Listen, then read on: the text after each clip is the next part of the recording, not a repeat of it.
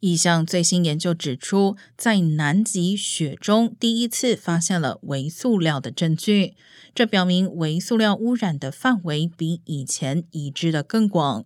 这项研究在近五分之四的血样本中检测到了 PET，这是一种在塑料饮料瓶中发现的聚合物。而每升融化的雪中平均含有二十九个微塑料颗粒，比先前已知罗斯海周围和南极海冰中发现的微塑料浓度还要高。研究人员认为，微塑料可能来自远程运输或当地产生的垃圾，包括衣服和研究站的设备。